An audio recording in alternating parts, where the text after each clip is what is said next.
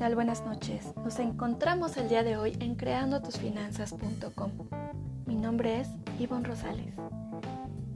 Y bueno, antes que nada quiero agradecer a todos aquellos oyentes que se encuentran el día de hoy haciendo comentarios. Que gracias a ustedes se ha creado este espacio. El día de hoy les vamos a hablar del sistema financiero.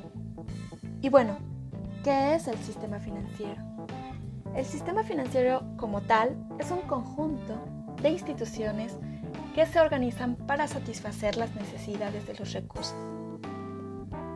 de los distintos actores de una economía, en donde participan entidades que se encargan de velar por los recursos de las personas, como por ejemplo las empresas y el gobierno que también crean los marcos normativos, y los demás agentes del sistema.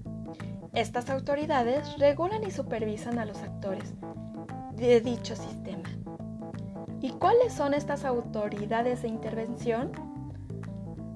Bueno, pues la Secretaría de Hacienda, el Banco de México, la Comisión Nacional Bancaria, la CONSAR, la Comisión Nacional de Seguros y Fianzas, la CONDUCEF y el IPAP, el Instituto para la Protección del Ahorro Bancario, Dicho así, el sistema financiero está compuesto por diferentes mercados.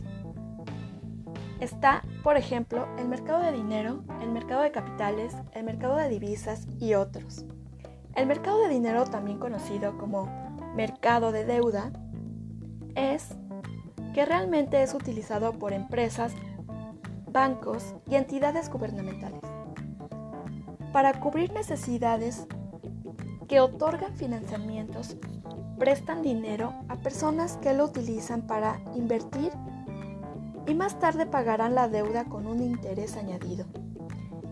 Este mercado agrupa un conjunto de instrumentos financieros con plazos inferiores a un año, emitiendo por diversos agentes como gobiernos, bancos centrales, intermediarios financieros, los principales instrumentos financieros son títulos de deuda pública de corto plazo, certificados de depósito y préstamos interbancarios.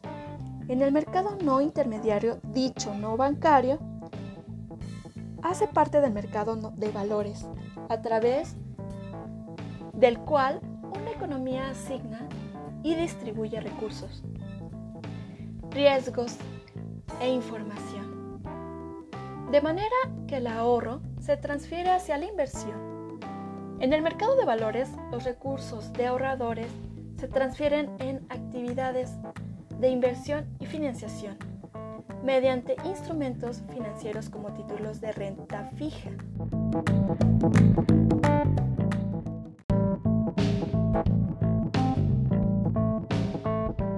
que tiene bonos y CETES y la renta variable que tiene acciones y derivados. En este tipo de mercados interactúan emisores, inversionistas, bolsas de valores, depósitos centralizados de valores y sociedades comisionistas, sociedades calificadoras de riesgo.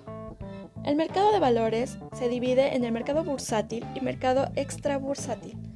También conocido, el mercado bursátil se refiere al mercado en el cual se negocian valores por medio de una bolsa de valores o de un sistema transaccional. La Bolsa Mexicana de Valores, y dicho así, para que un negocio crezca se necesita dinero, este dinero se puede conseguir, por ejemplo, yo empresa emitiendo deuda en forma de bonos y la gente los compra, pagándolos con un interés a los dueños de esos bonos, o darles la oportunidad de ser propietarios de una parte de la empresa y venderle acciones y ellos podrán vender esas acciones y bonos en el mercado al mejor postor.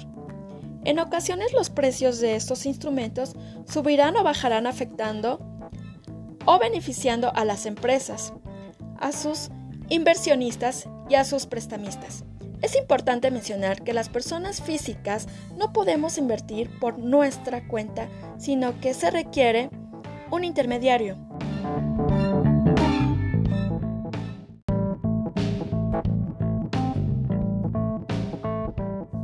Que tenga un permiso especial por operar valores.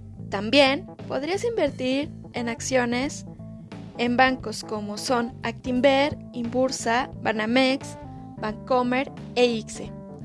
Hay dos formas de ganar dinero. La primera es el tener una acción, dividendos o ganancias de capital. Dividendo se le da a los dueños de las acciones.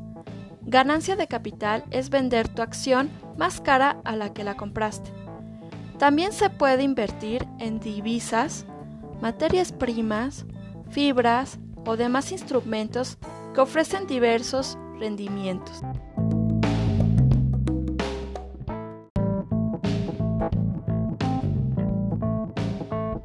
En este caso, yo les recomiendo hacer su propio portafolio de inversión. ¿Y qué es un portafolio de inversión?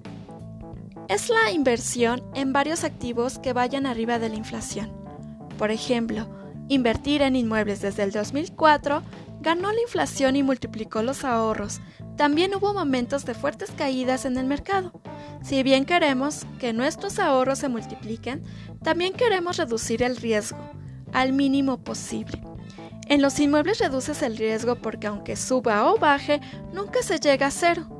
La volatilidad en un portafolio al invertir en varios activos es de volatilidad promedio anual, mejor que si estuvieran por separado. Uno de los principios básicos del mercado de valores es que mientras mayor sea el riesgo, mayor será el retorno. Armando un portafolio se busca el menor riesgo posible como ningún activo individual.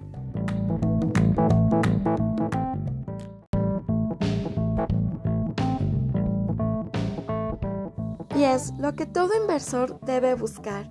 Mientras más activos contengas, será mejor la relación riesgo-beneficio. Y bueno, aquí terminamos con los temas del sistema financiero mexicano, el mercado de dinero, la Bolsa Mexicana de Valores, sociedades de inversión y los portafolios de inversiones. Muchísimas gracias por habernos acompañado esta noche y muchas gracias por seguirnos en las redes.